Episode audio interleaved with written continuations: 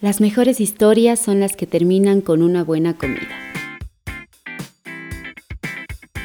Esto es Recetas Imperfectas con Pamela Espinosa. Este es el cuarto episodio, Cuatro Pasos para Cocinar Más Sano. Hola con todos, bienvenidos al episodio más práctico de este podcast. Antes de correr con el tema, quiero que hagamos una pausita. ¿Cómo han pasado? ¿Cómo se sienten últimamente? ¿Qué tal está la semana hasta el día de hoy?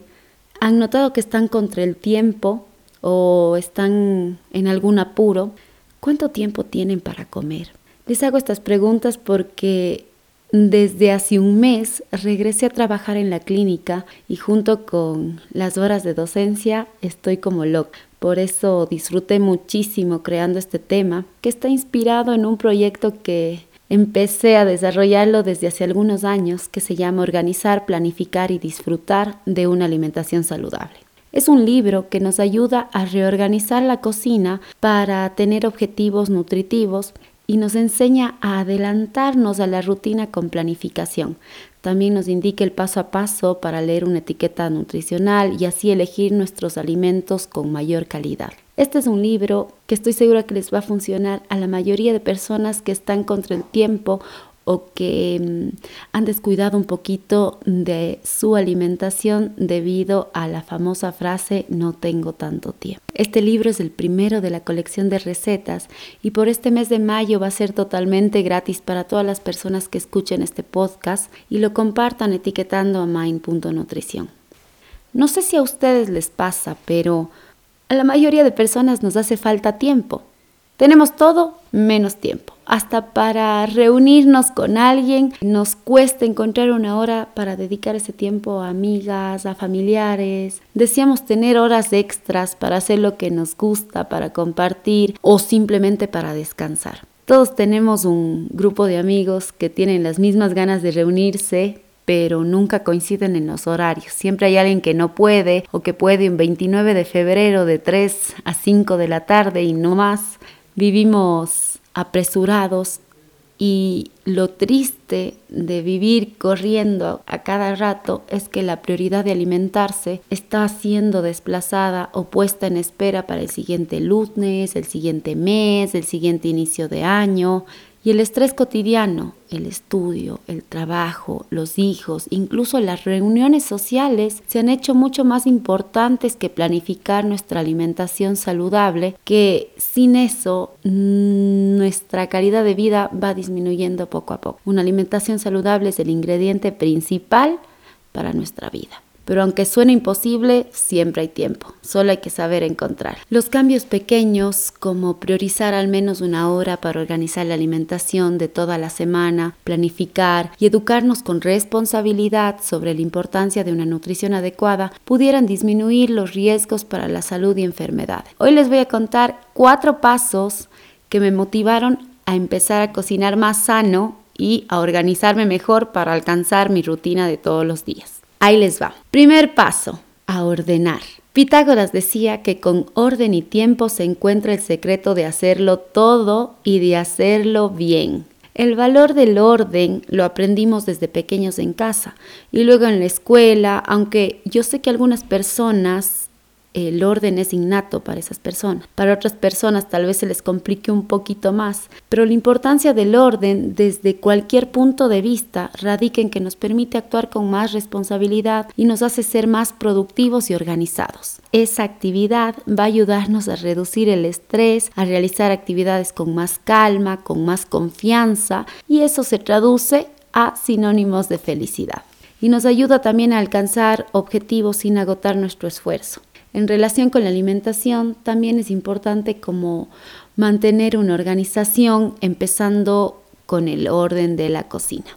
No necesita ser perfecto, lo que sí necesita es ser funcional para su familia y para las personas que comparten ese espacio de alimentación. Debe acomodarse la funcionalidad de todos los que usan la cocina para que a su vez también nos colaboren en mantener ese orden.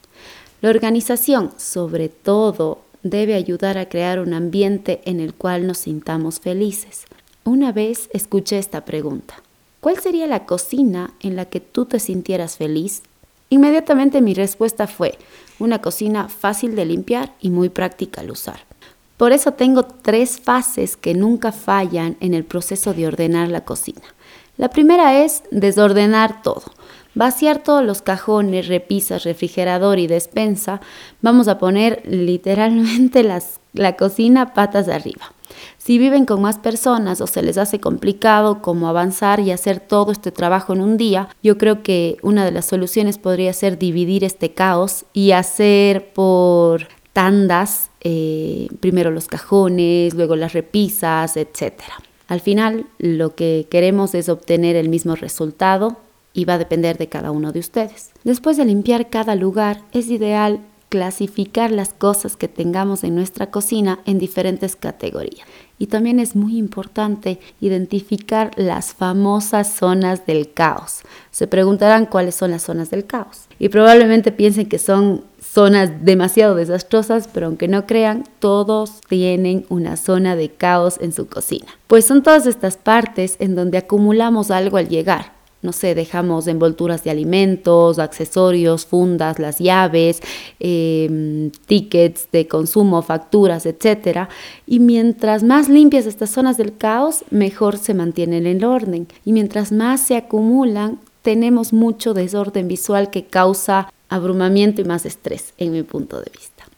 La segunda fase, después de desordenar todo, va a ser un poco menos caótica Aquí vamos a limpiar las repisas y estantes en donde guardamos los utensilios, vajilla, alimentos. También eh, a deshacernos de alguno que otro producto o condimento o alimento congelado que ya esté expirado o esté a punto de expirar. A veces nos olvidamos de todo lo que tenemos en nuestra cocina porque no vemos lo que está almacenado en diferentes partes. La tercera fase es volver a ordenar parte por parte nuestra cocina, empezando por la refrigeradora, luego la despensa, luego los cajones y si quieren añadir como un toque extra, se puede utilizar mucho la clasificación en recipientes que nos ayuda a dividir alimentos dentro de la refrigeradora o que nos ayuda a mantener un mejor orden en la vajilla, en los cajones, en fin. En el libro les dejo 10 tips de cómo organizar la refrigeradora, 10 tips de cómo organizar la despensa y un gráfico con un cuadro de cuánto dura cada alimento en refrigeración y en congelación para que podamos detectar más temprano esos alimentos que estén a punto de caducar y evitar desperdicios. El segundo paso es hacer tu propio plan.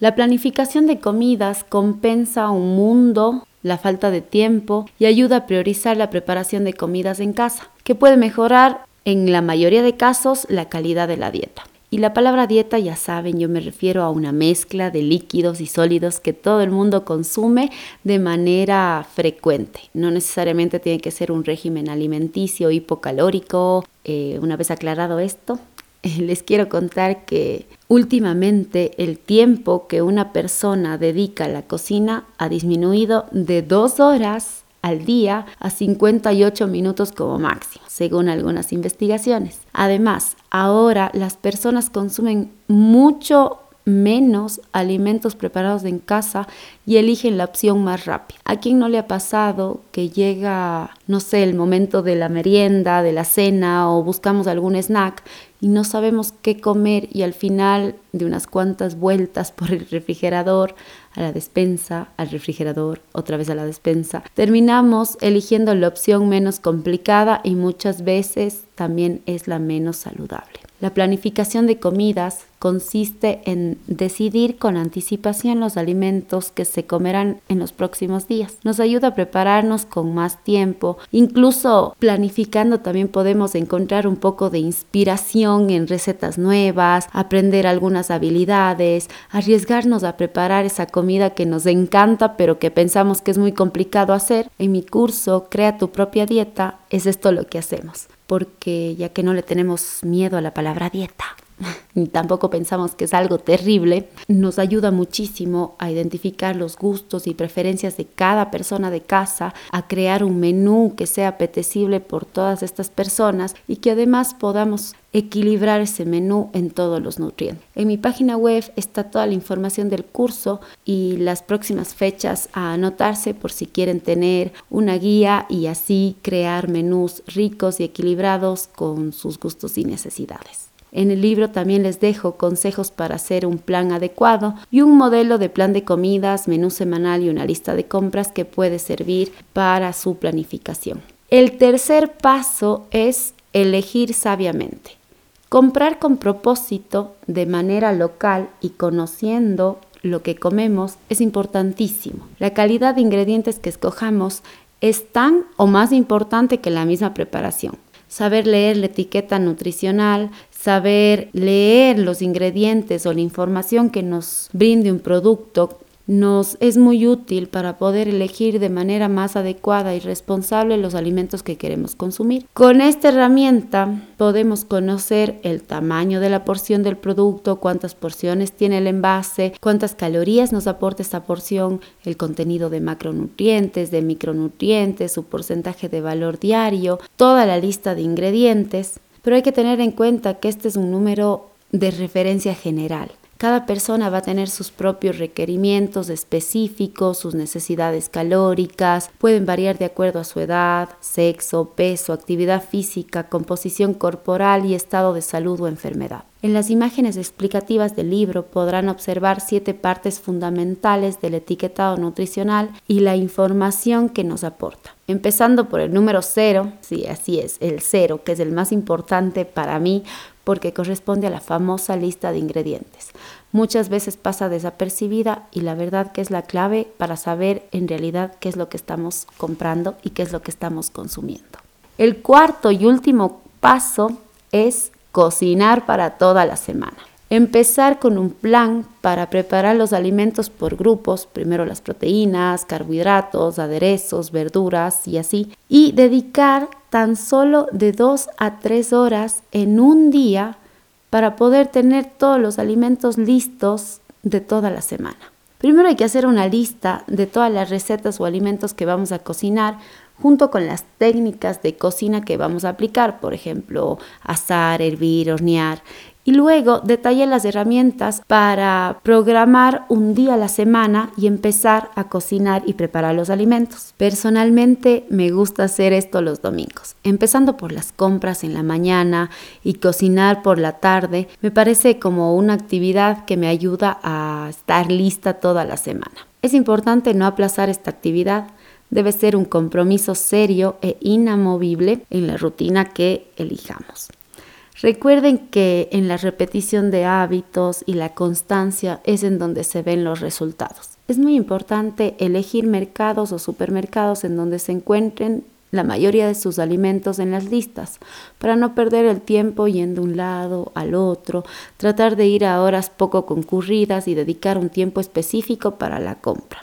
No pasar rápido o pasar por alto algunos alimentos, ya que si apresuramos demasiado las cosas, siempre tendemos a olvidarnos algunos alimentos que están en la lista. Por último, activar el modo multitasking. En la cocina es tan importante, sobre todo en la cocina eh, para toda la semana, hay que ser muy eficientes y multifacéticos y utilizar todo lo que tengamos a disposición. Por ejemplo, mientras se hornean las verduras, puedo cocinar los granos, puedo picar la fruta, eh, puedo preparar los cereales utilizando el horno, hornillas, el air fryer, ollas de cocción lenta, todo lo que ustedes puedan a la vez. En resumen, los cuatro pasos para cocinar más sano son 1. Reordenar. 2. Haz tu propio plan. 3. Elige sabiamente y cuatro, a cocinar para toda la semana. Son cuatro pasos que la verdad nos hacen ganar un poco de ese tiempo que nos hace falta y nos ayudan a alimentarnos mejor. Ahora sí la parte más rica del podcast. Esta, en serio, es la mejor receta de ensalada de quinoa que van a probar. Sobre todo porque dura cinco días en refrigeración y nos sirve para aportar más fibra a las comidas de toda la semana. Hablando de fibra, ¿sabían que menos del 10% de la población ecuatoriana llega a cubrir los requerimientos de fibra al día? Bueno, con esta receta creo que puede mejorar.